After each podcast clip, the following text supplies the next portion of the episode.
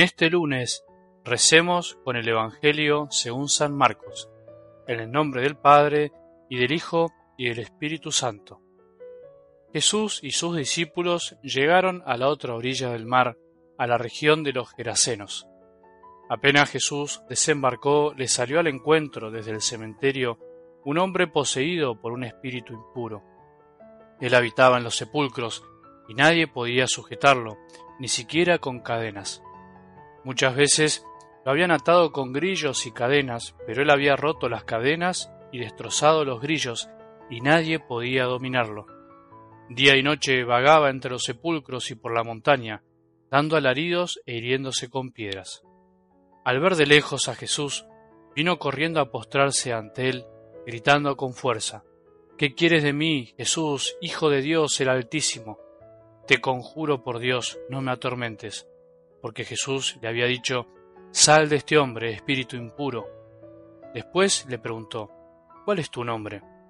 Él respondió, Mi nombre es Legión, porque somos muchos, y le rogaba con insistencia que no lo expulsara de aquella región.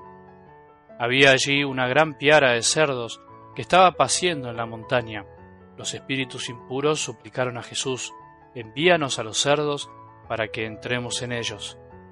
Él se lo permitió. Entonces los espíritus impuros salieron de aquel hombre, entraron en los cerdos y desde lo alto del acantilado toda la piara, unos dos mil animales, se precipitó al mar y se ahogó. Los cuidadores huyeron y difundieron la noticia en la ciudad y en los poblados. La gente fue a ver qué había sucedido. Cuando llegaron a donde estaba Jesús, vieron sentado, vestido y en su sano juicio al que había estado poseído por aquella legión, y se llenaron de temor. Los testigos del hecho les contaron lo que había sucedido con el endemoniado y con los cerdos. Entonces empezaron a pedir a Jesús que se alejara de su territorio. En el momento de embarcarse, el hombre que había estado endemoniado le pidió que lo dejara quedarse con él. Jesús no se lo permitió, sino que le dijo, Vete a tu casa con tu familia y anunciarles todo lo que el Señor hizo contigo al compadecerse de ti. El hombre se fue y comenzó a proclamar por la región de la Decápolis lo que Jesús había hecho por él, y todos quedaban admirados. Palabra del Señor.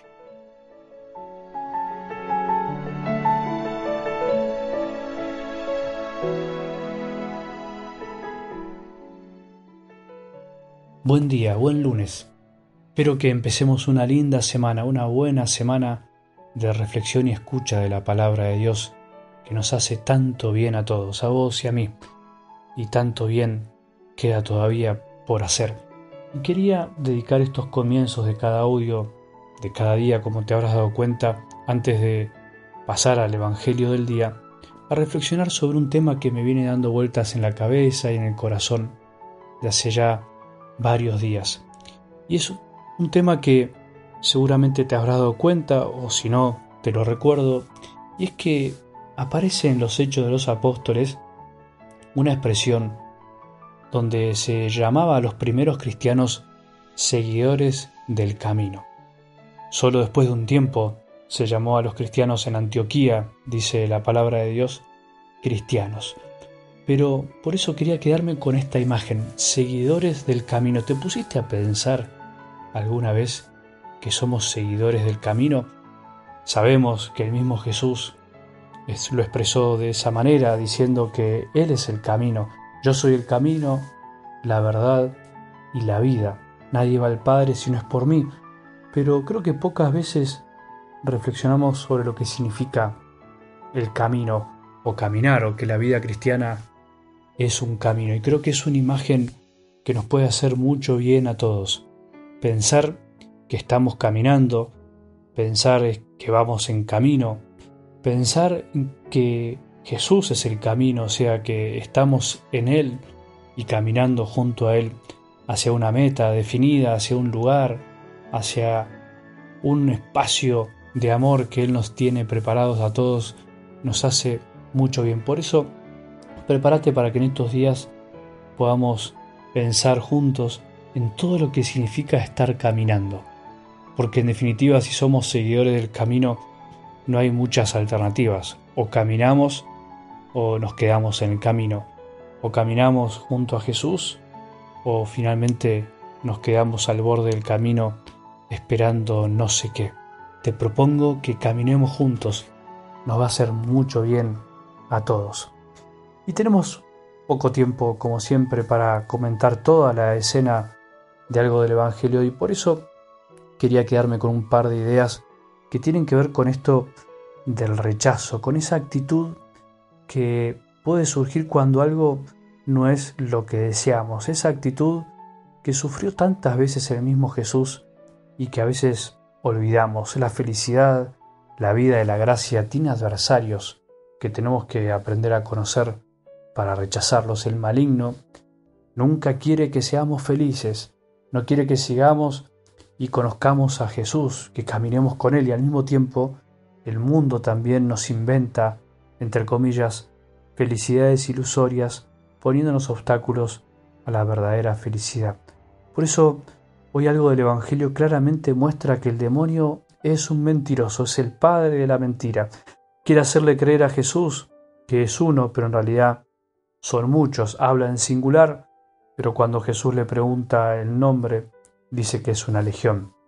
El mal espíritu siempre nos engaña, de un modo u otro quiere engañarnos, está buscando engañarnos en el interior de nuestro corazón para que erremos el camino, el camino de la felicidad, para que sigamos donde estamos, si estamos mal, tirados al costado del camino, y para que nos salgamos de donde estamos, si estamos bien.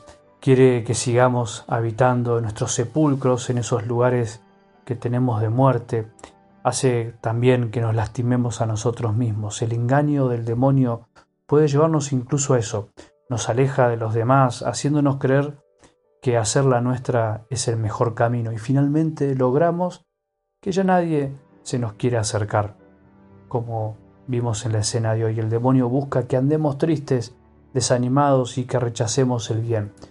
Y el segundo tema es fuerte pero también es muy real, es que no siempre el bien realizado es bien recibido.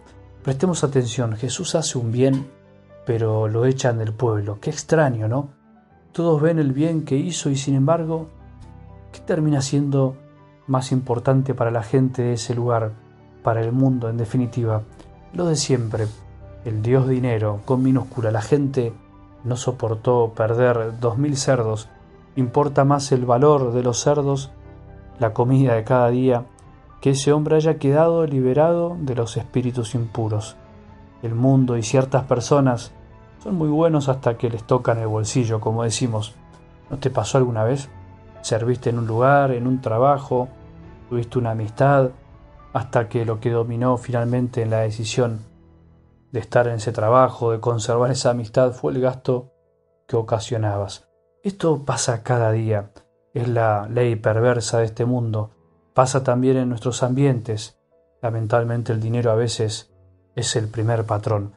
Tengamos cuidado con los engaños del maligno que intenta que seamos felices pero a su manera, que intenta que tomemos atajos que no nos llevan a ningún lado, nos quiere desviar del camino, quiere que vivamos desanimados. Tengamos cuidado con este mundo que es bastante mentiroso, que se compadece, que nos quiere de algún modo hasta que le generamos un gasto porque a partir de ahí somos un número más, un número que resta o que suma, pero un número y no una persona. Gracias a Dios Padre, para Jesús, somos personas con dignidad y por eso le pide al hombre que vuelva a su casa, que vuelva con su familia, para restablecer los vínculos que se habían roto. Que tengamos un buen día y que la bendición de Dios, es Padre misericordioso, Hijo y Espíritu Santo, descienda sobre nuestros corazones y permanezca para siempre.